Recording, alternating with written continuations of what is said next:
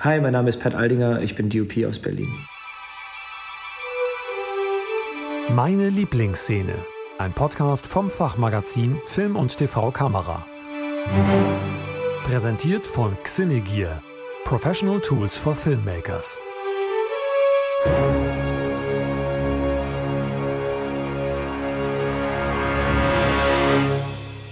Hallo und willkommen hier im Podcast Meine Lieblingsszene vom Fachmagazin Film und TV Kamera. Wir sprechen hier mit BildgestalterInnen über ihre Lieblingsszene aus der gesamten Filmgeschichte und fragen neben DOPs aus Kino- und TV-Film auch DOPs aus TV-Formaten, Web- oder Commercials. Mein heutiger Gast, und da freue ich mich sehr drüber, ist DOP Pat Aldinger aus Berlin. Hallo Pat, ich grüße dich. Hi, servus. Pat, welche Szene aus welchem Film hast du uns heute mitgebracht? Ich habe mich für äh, eine ganz spezielle Szene entschieden, die mir sehr am Herzen liegt. Und das ist die äh, Intro-Szene aus The Revenant. Ähm, mhm. Die Szene, wo die Reese angreifen, ganz am Anfang. Eigentlich das komplette Opening. Das ist ein ähm, unglaublich langes Opening. Ich glaube, genau, zwölf Minuten, ja. Ja, ja, zwölf Minuten. Warum hast du dich ausgerechnet für, für diese Szene entschieden? Ich finde, es ist was, es ist, es ist eine Szene, die mir so im Gedächtnis geblieben ist, seit ich damals das erste Mal im Kino bei dem Film war. Ich erinnere mich noch mega gut dran. Ich war, ähm, der Film kam eigentlich donnerstags in die Kinos, aber ich war mittwochs schon in der Vorpremiere, äh, hatte ich Karten gekauft. Klar, als DOP äh, gehst du in den Film, der natürlich für beste Kamera äh, für die Oscars nominiert ist, gehst mhm. du natürlich sofort rein. Ähm, und dann bin ich damals mittwochs rein und habe natürlich gesagt, okay, ich schaue natürlich nur auf Bildränder und äh, Licht und äh, weiß der Geier was, wo Schnitte gesetzt sind. Ja.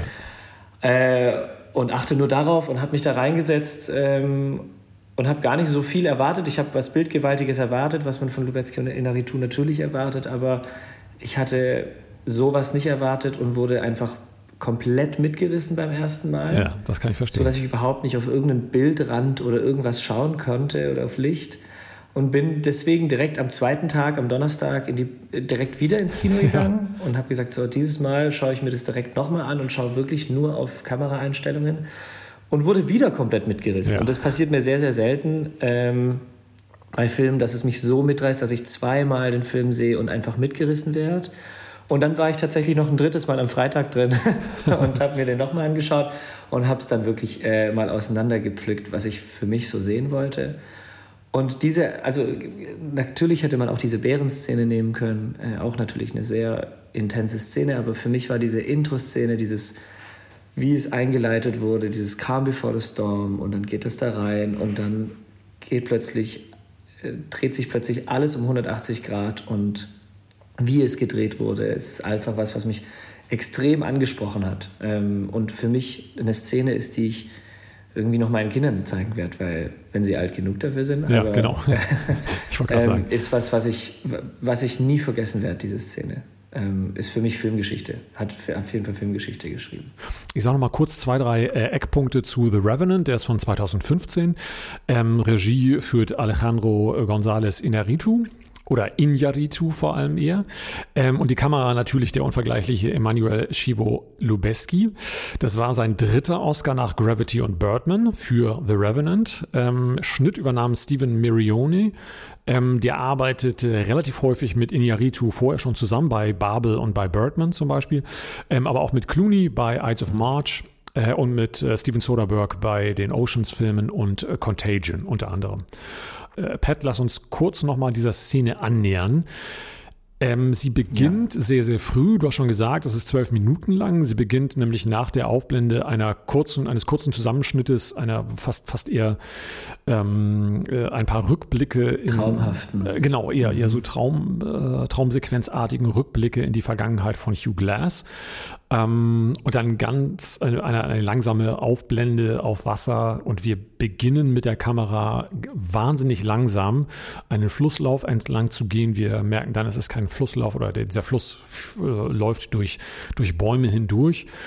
Und dann tritt in diese vermeintliche POV, ähm, treten dann die beiden ähm, Jäger äh, von links und rechts ins Bild.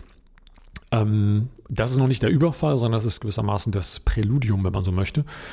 Ähm, mhm. Kannst du aber kurz beschreiben, wie es, wie da die, es, wie, wie, wie er, und damit meine ich Lubeski, die Ästhetik hier beginnt und wie dann die Szene fortschreitet visuell?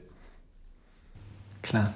Nee, es ist, ähm, was, wie gesagt, damals im Kino auch diese Opening-Szene nach dieser Traumsequenz, traumhaften Sequenz, ist was, dass diese Kamera so ganz langsam über das Wasser gleitet. Und schon so langsam, dass man sich wirklich fragen muss, als, als DOP, wie hat er das gemacht? Hat er mhm. das mit einem Technocrane gemacht? Hat er das mit einer Steadicam gemacht? Haben sie das mit einer Cablecam gemacht? Weiß der Geier was? Ja ist extrem, so, so langsame Fahrten zu machen, die so präzise sind und so getimed sind natürlich auch mit der, wann kommt äh, Hugh Glass ins Bild, ähm, wann schwenken wir nach oben, das ist ja alles getimed und ähm, lange drüber nachgedacht, Steadicam sehr, sehr schwierig, um so langsam zu laufen, keine Bewegung im Wasser zu haben, ähm, alles. Deswegen müssen sie hier wahrscheinlich einen Technocrane benutzt haben, der so ein, keine Ahnung, Scorpio 45 oder sowas, was sie da haben ähm, dieser ganz langsam übers Wasser läuft und sich auszieht, bis zu dem Punkt, wo er fast 180 Grad zurückschaut, als Hugh Glass dann abfeuert, seine Waffe.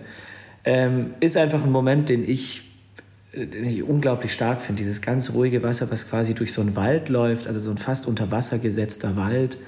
Ähm, und diese Ruhe, wo sie, dieses, wo sie dieses, diesen Hirsch jagen ist was, was extrem gut gemacht ist. Alles klassisch Lubetzky, gegenlichtig, Blende 4 bis 5, 6 gedreht, äh, sieht man irgendwie Master Primes, sehr weit gedreht natürlich, wahrscheinlich zwischen 14 und 16 Millimeter, irgendwas mhm. in dem Sinn, ähm, vielleicht sogar 12. Ähm, aber ist natürlich, ist einfach unglaublich gemacht technisch. Und das ist gar nicht so leicht, weil viele Freunde von mir, die natürlich vielleicht auch nicht im Film sind, die sagen, ja gut, ich meine, da läuft halt jemand durch den Wald, meine Güte. Aber ähm, sowas überhaupt mal umzusetzen ähm, und wirklich das Probieren so umzusetzen, wie die das gemacht haben, da merkt man ganz schnell, dass man an ganz schnelle Sachen stößt, wo man sagt, oh, äh, die haben sich anscheinend schon relativ lang Gedanken darüber gemacht, was sie da, wie sie das angestellt haben und wie sie das perfekt einfangen müssen, technisch auch.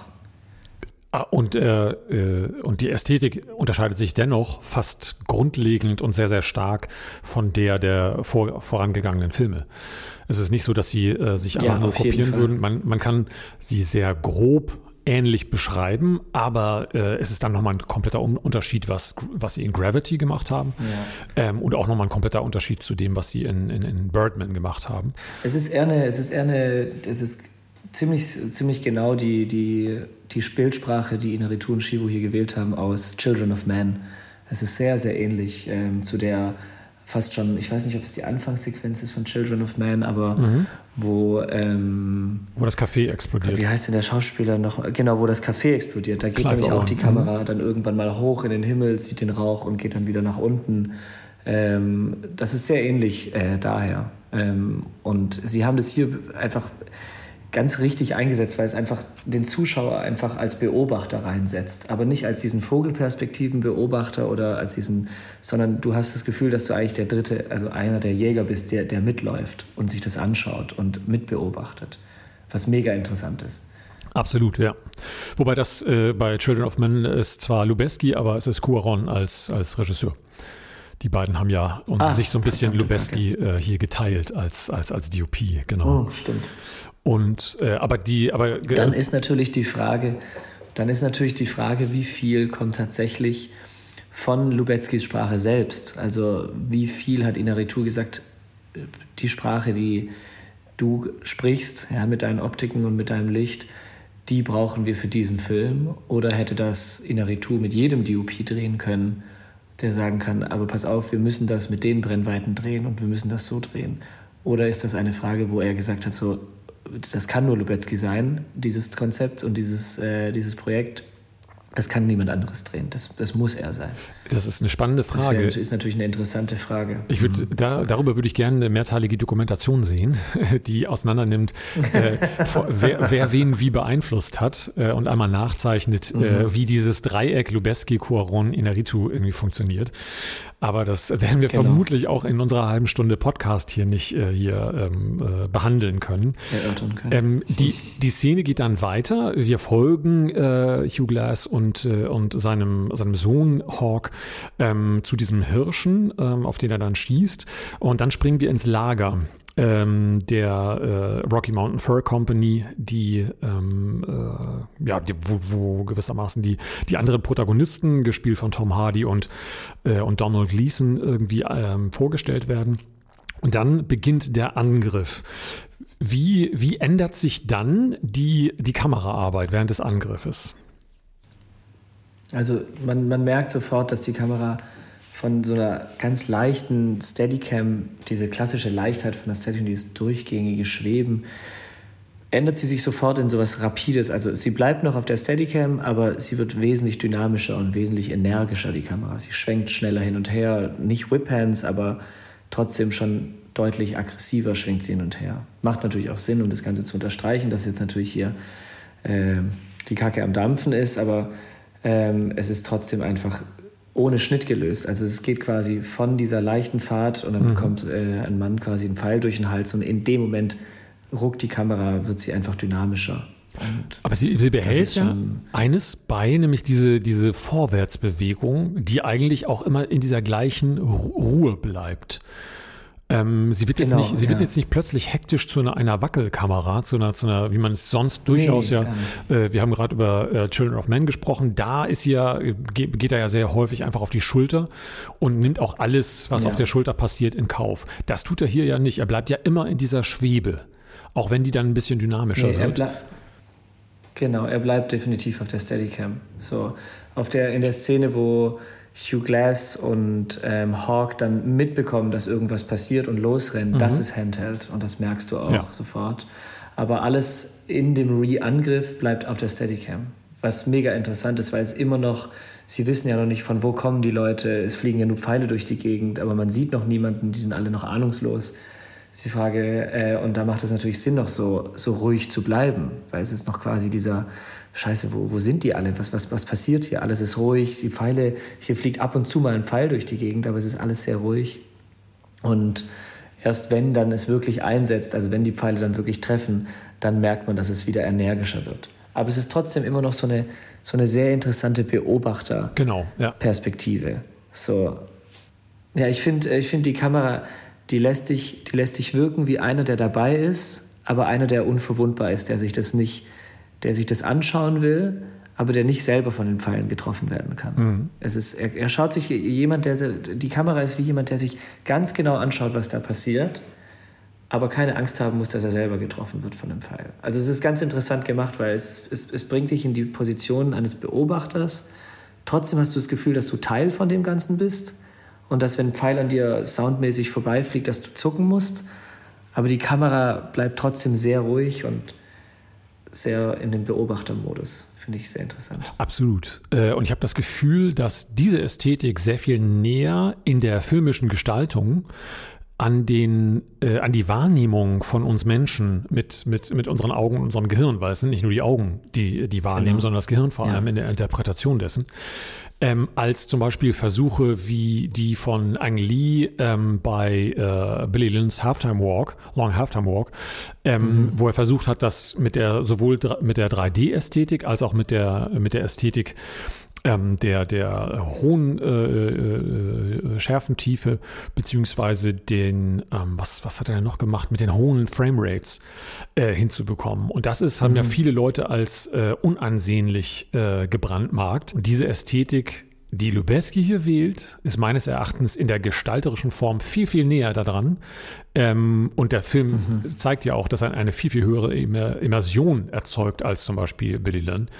Ähm, das fand ich äh, ja. hier, hier sehr viel, äh, sehr viel interessanter und, ähm, und vor, allem auch nachvollziehbarer sofort für den, für den Beobachter. Ja.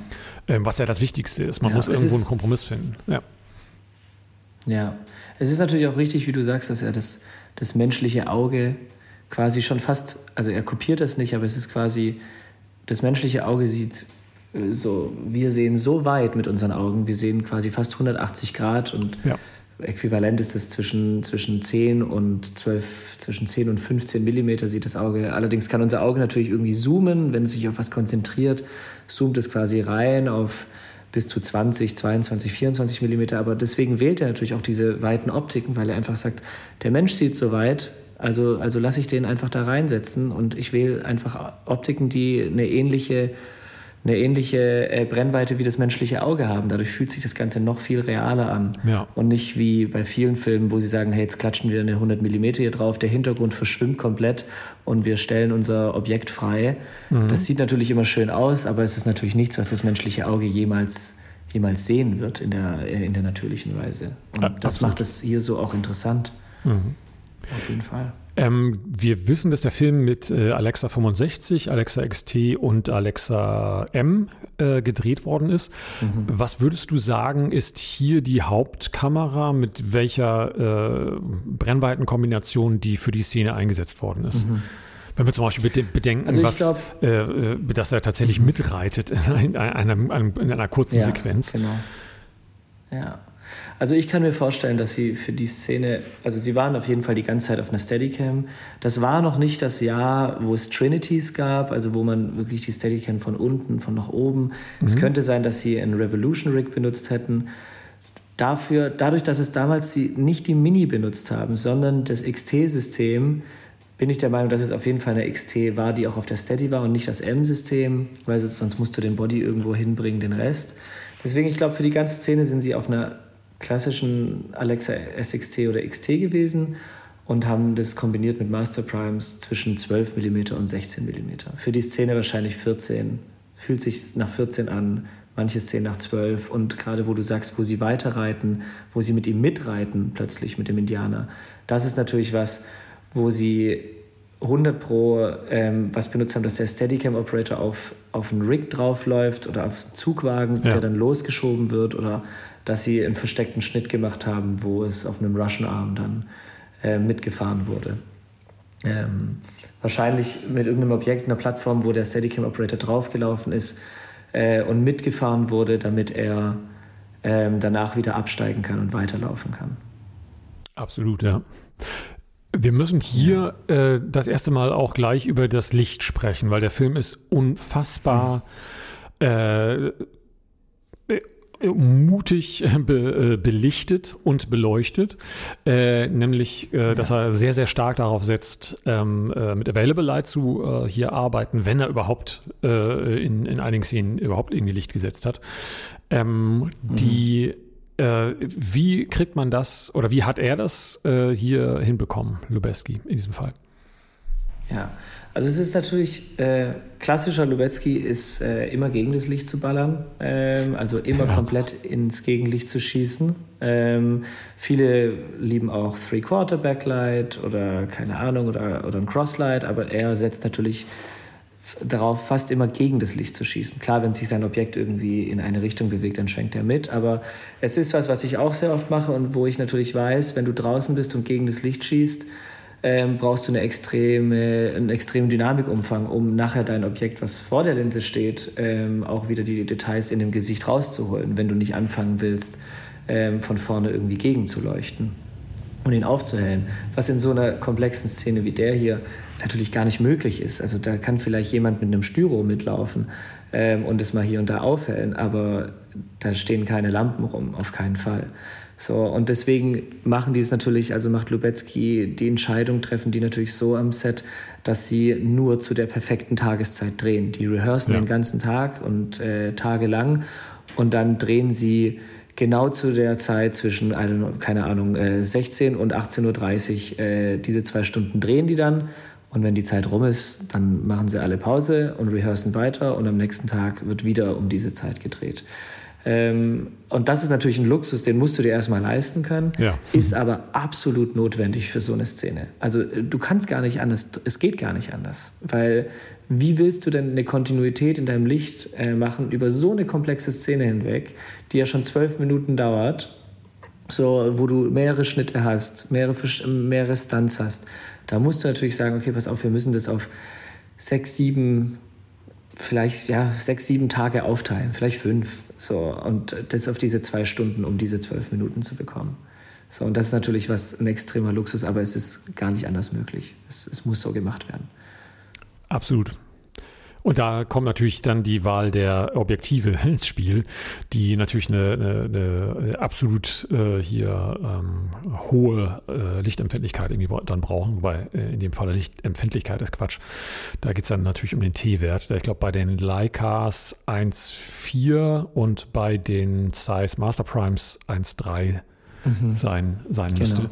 Und das ist natürlich etwas, was, was sonst kriegst ja. du das alles nicht äh, auf den Sensor gebannt, wenn du dann vorne auch noch Glas davor hast. Nee, äh, es ist. Es ja, aber das ist gar nicht so. Also er, er dreht, also Lubetzky hat in einem Interview gesagt, dass er The Revenant zwischen 4 und 5, 6 alles gedreht hat auf dem ah, T-Stop. Okay, ja. Ähm, genau, es ist gar nicht so, der T-Stop ist dafür gar nicht so wichtig, weil es, ich kann mir sogar vorstellen, dass er ND-Filter benutzt hat, um, um das Licht noch wegzublocken, weil es mhm. zu hell ist. Ja. Ähm, er benutzt die Master Primes deswegen, weil es einfach die schärfsten Optiken da draußen sind. So, die kommen dem menschlichen Auge, was so scharf ist, am nächsten. Ähm, er probiert, es ist genau wie Roger Deakins, der auch sagt, ich drehe nur auf Master Primes, weil dieser ganze Vintage, bla bla, dieser ganze Kram, das ist zwar super schön und äh, das ist ganz toll und funktioniert für gewisse Szenen, aber es ist nichts, was das menschliche Auge dupliziert. Es ist vielleicht jemand, der das menschliche Auge dupliziert, der einen grünen Star hat vielleicht oder so, der sehr weich sieht. Aber diese Optiken sind dafür gemacht, sehr scharf zu sehen und sehr, sehr, scharf, sehr scharf abzubilden. Und das ist was, was er bewusst wählt, weil es dem menschlichen Auge so nahe kommt. Und er braucht es in ganz bestimmten Shots, äh, wie zum Beispiel diesem komplett wahnsinnigen, das habe ich jetzt fürs Gespräch nochmal nachgelesen. Äh, es gibt eine Sequenz äh, gegen Ende des Filmes, es ist, glaube ich, in der eine Lawine im Hintergrund heruntergeht. Und heutzutage würde man halt mhm. immer sagen, ja gut, das ist VFX, um das jetzt ein bisschen dramatischer zu machen. Die mhm. Lawine ist echt. Die wurde vom Team gesprengt. Wahnsinn. Und in einem Bild gewissermaßen sieht man, normalerweise würde man es dann auch machen, dass man jetzt der, das Talent nicht mit im Bild hat, aber in diesem Falle ähm, fährt die Kamera, glaube ich, noch um, um, äh, um ihn herum, während die ähm, äh, Lawine runtergeht und er schaut in die Richtung. Ähm, und da sagte Inyaritu, äh, sie mussten, sie haben 24 Millimeter benutzt und sie mussten sicherstellen, dass mhm. sowohl der gute Herr DiCaprio als auch die Lawine halt eben noch genügend Detailzeichnung haben. Und das ist halt eben ja. nur mit, mit, solchen, äh, mit solchen Objektiven möglich. Absolut. Das ist absolut. Das kriegst du mit so Vintage-Objektiven gar nicht hin. Weil, also, oder kriegst du gar nicht hin, kriegst du schon eingefangen, aber es sieht nicht so aus. Genau, so, das war dann mit der Alexa was, was 65. Vollformat. Genau, richtig. Dann natürlich Und auch noch deswegen, mal. genau da ist es äh, einfach, dass sie, bei, dass sie die Alexa 65 für bestimmte Sachen einfach wählen, für die großen Establishing-Shots und sowas, weil dieser Sensor einfach quasi dreimal ein Alexa-Sensor ist, aneinander geklebt ist quasi. Genau. Ähm, Haben sie, das ist auch, auch so gar gemacht. kein Vollformat, das ist, das ist, genau, das ist 65-Format, das ist, darf man nicht verwechseln mit Vollformat. Vollformat ist wieder was anderes, es ist ein Zwischenformat zwischen Super 35 und 65 quasi. Aber 65 ist quasi das Äquivalent zu 65 mm Film. Also es ist immer noch ähm, ein, ein Cine-Format, ähm, was, was sehr interessant ist und was halt einfach sehr, sehr viel Info, Information captured. So in, diesen, in diesem Riesensensor, der ist ja wirklich riesig. Also ich drehe sehr oft auf Alexa 65 und da merkt man einfach, ähm, da verhalten sich Brennweiten natürlich auch sofort ganz anders. Also ähm, da wird eine 28 mm, es wird durch zweieinhalb gerechnet, wird dann irgendwie quasi eine 12 oder 14 mm. Äh, da muss man dann plötzlich ganz anders rechnen. Und das haben sie ganz bewusst hier gewählt, weil diese bildgewaltigen Establisher, die sie haben von, von Bergen, von Bäumen, von Wäldern, das ist natürlich, das kommt einem so gigantisch vor, weil sie das mit diesem riesigen Sensor capturen. Und das ist natürlich einfach perfekt gewählt, wie, wie auch sonst. Hättest du dir vorstellen können, das ist eine sehr spekulative Frage, ähm, dass, äh, dass der Film auch hätte anamorphotisch entstehen können?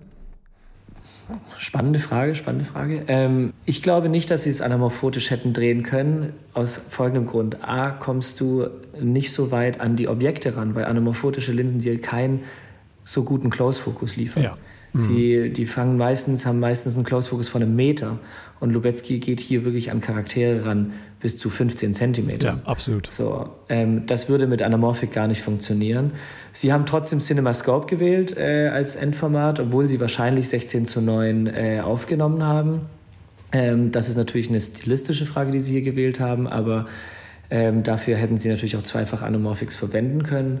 Aber es, ich glaube, es ist einfach der Close Focus und, äh, äh, die Brennweitenwahl, die es einfach bei den Anamorphoten nicht gibt. Also Ja, du kriegst genau. bei einer Anamorphoten keinen 10 mm, 12, äh, 14, kommst nicht so 16, weit das runter, absolut, ja. nicht. Die, nein, die fangen, bei, die fangen bei 24 an. Wenn du Glück hast, äh, kriegst du eine Cinevision 24 und das ist schon verdammt weit. Und die Master Ähm, Prime Range ist ja auch wirklich äh, äh, auf 2 mm, also die, die, die kommt ja von 12, 14, genau, die glaube ich. fangen bei Dann. 28 an. Ja.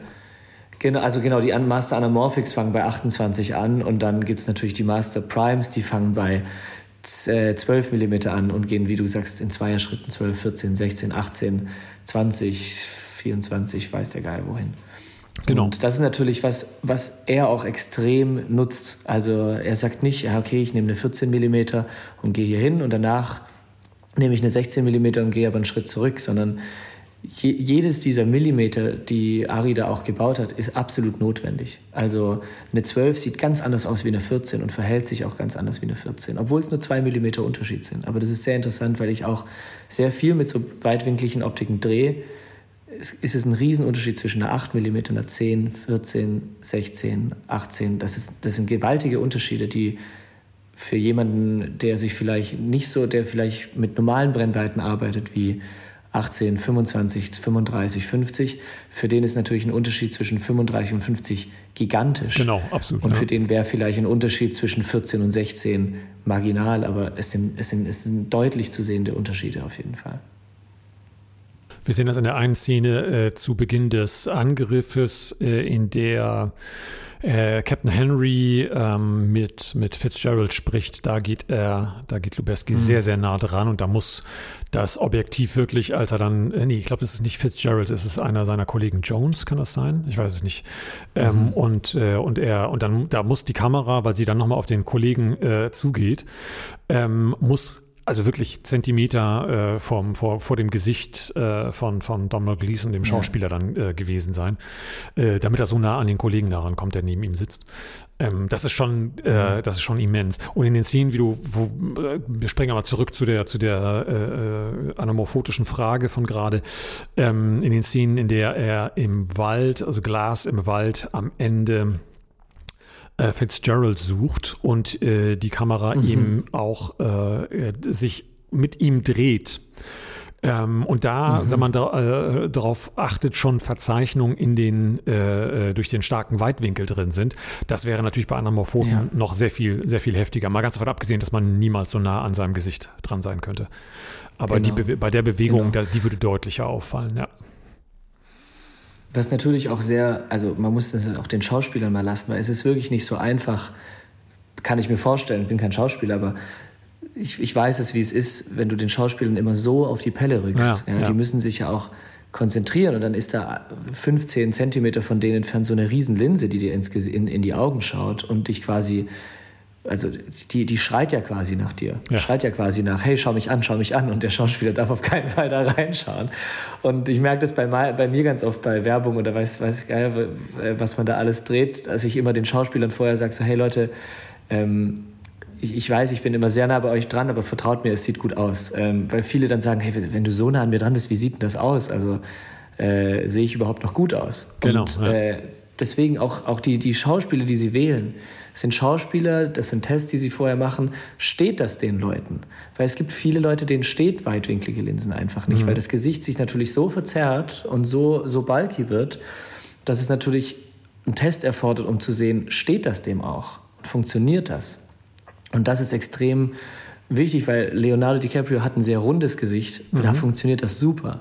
Jemand mit einem sehr schmalen Gesicht, da sieht es gleich noch schmaler aus, das Gesicht. Und das ist natürlich auch was, was man vorher testen muss. Und auch vor allem hier bei, bei, bei unserem Beispielfilm ähm, wahrscheinlich sehr lange getestet wurde, um zu sehen, wer ist denn. Und da kommt es dann nicht mal, da kommt es dann vielleicht aufs Schauspiel an und noch auf das Aussehen und die Wirkung auf der Linse an, was natürlich sehr interessant ist, was vielleicht bei anderen Filmen nicht so ist, weil du sagen kannst, ach komm, den filmen wir einfach immer mit einer 35 und dann sieht er schon gut aus, der Kollege. Und bei, bei diesem Film gab es das halt nicht. Ja. Und da wurde, muss auch darauf geachtet werden, was ich sehr interessant finde, weil das, das sehen natürlich viele nicht. Ja? Dass, das, dass sich so eine weite Linse auch ganz anders verhält mit den Menschen, die sie, vor, die sie, vor, die sie filmt. Absolut, ja. Äh, Du hast ja schon häufiger deine Arbeit angesprochen. Kannst du uns noch mal kurz einen äh, Einblick da hineingeben, was dein Arbeitsschwerpunkt ist Und äh, genau, ob es da mhm. in, dem, in dem Arbeitsschwerpunkt bestimmte Dinge gibt, die du besonders häufig machst.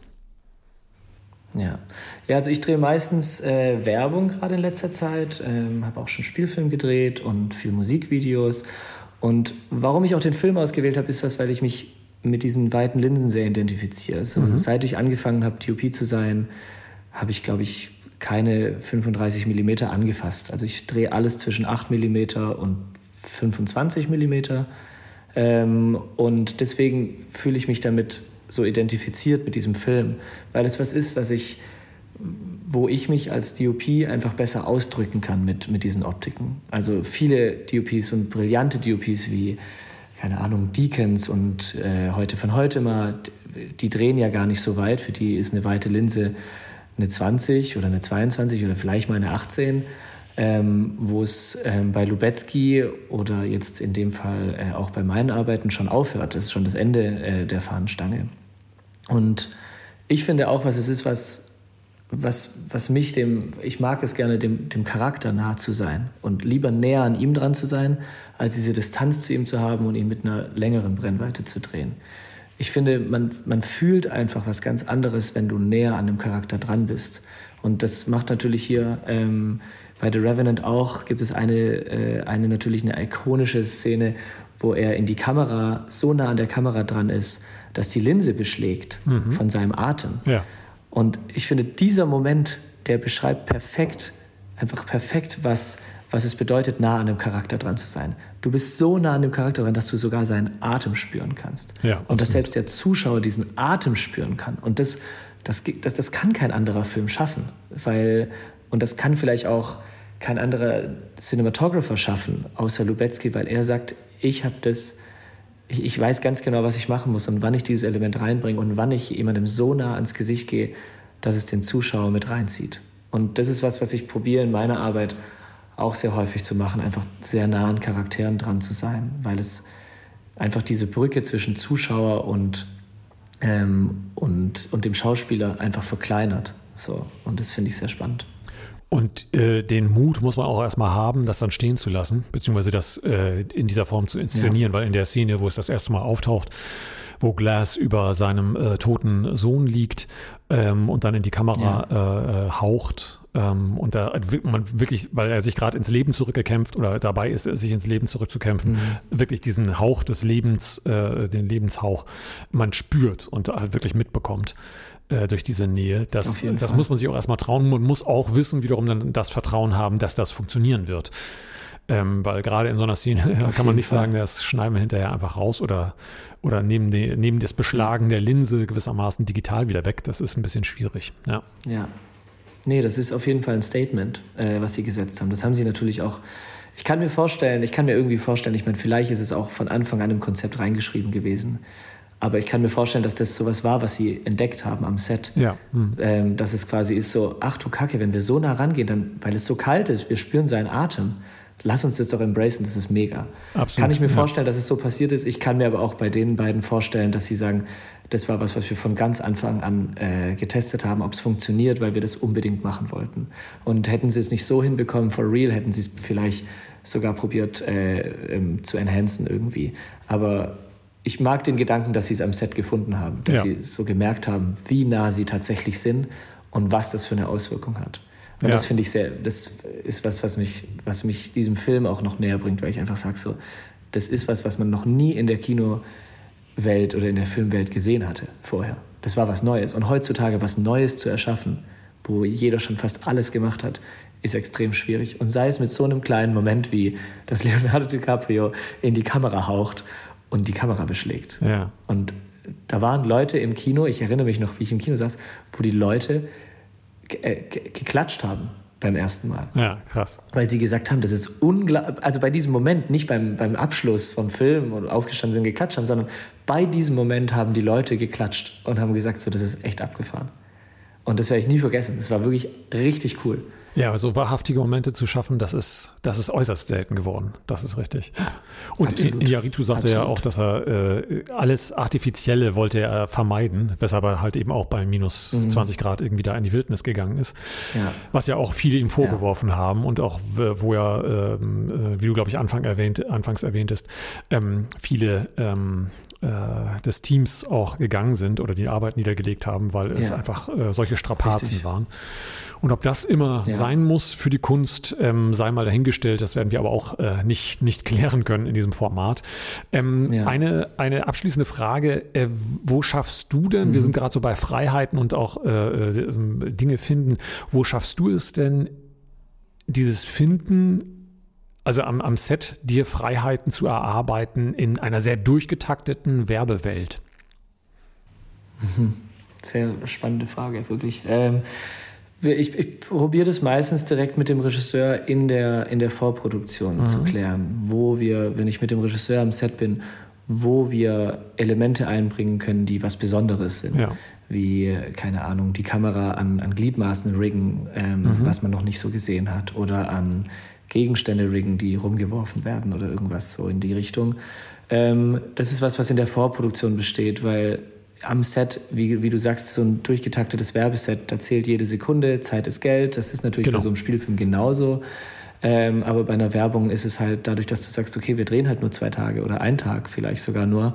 Und in diesen acht, neun Stunden, die wir wirklich drehen, muss das sitzen. Ähm, da kommt man selten auf was, wo man sagt, ach, das war jetzt, das hat jetzt mal wunderbar funktioniert. Das kann schon sein, aber so sehr technische Sachen, wo man, was Werbung heutzutage ist, es ist sehr technisch geworden, viel Remotes, viel äh, Motion Control. Das kannst du nicht mal so schnell machen. Trotzdem arbeite ich viel Handheld und renne durch die Gegend mit meiner Kamera und manchmal erwischt man da diese Momente, wo man sagt, ha, das war jetzt nicht geplant, aber das hat wunderbar funktioniert. Mhm. Aber meistens ist es tatsächlich in der Vorproduktion, wo die Regisseur, äh, die Regisseurin oder Regisseur, äh, wo wir uns zusammen hinsetzen äh, bei einem Bierchen und dann sagen, okay, was können wir machen, damit das irgendwo, irgendwo fehlt noch was und was können wir machen und was finden wir. Und meistens findet man irgendwas. Es ist zwar nicht dieser iconic Moment wie äh, Leonardo DiCaprio, der in die Kamera haucht, aber es ist was vielleicht in der Werbewelt, wo die Leute sagen, ha, guck mal, das ist cool, das ist cool gemacht, das haben sie, haben sie, haben sie sich was überlegt. Und äh, ein solcher Moment muss ja auch nicht unbedingt in jeder Autowerbung und äh, Joghurtwerbung äh, mit nicht. dabei sein. Genau. Nee, eben. Absolut nicht, nee. Wie immer bei diesem Format könnten wir eigentlich noch über den Film und auch über deine Arbeit noch stundenlang weiter reden. Äh, aber unsere Zeit ist begrenzt. Mhm. Ich danke dir sehr herzlich für deine Einblicke, für die Szene, die du uns mitgebracht hast und für deine Zeit, lieber Pat. Ja, super gerne. Und äh, hoffe, dass super wir gerne. vielleicht in, äh, in absehbarer Zeit auch über weitere Projekte von dir noch zusammen in ähnlicher Form sprechen werden. Vielen, vielen Dank. Ja, sehr gerne. Sehr gerne. Vielen, vielen Dank. Ich bedanke mich. Hat Spaß gemacht, äh, so meine Szene komplett auseinanderzunehmen. Äh, macht man ja selten. Sehr, sehr nett. War, war sehr spannend. Alles klar. Bis bald. Spitze. Dankeschön. Meine Lieblingsszene ist ein Podcast vom Fachmagazin Film und TV Kamera. Moderation und Produktion Timo Landsiedel. Musik Kevin MacLeod, The Curtain Rises. Wir bedanken uns herzlich für die Unterstützung bei unserem Sponsoren Xenegear. Professionelle Ausrüstung und Schulungen für Profi-Filmemacher. Mehr Informationen und die begleitende Reihe im Heft finden Sie unter film- und tvkamera.de. Wollen Sie keine Folge mehr verpassen? Dann abonnieren Sie den Podcast auf film- und tvkamera.de slash podcast.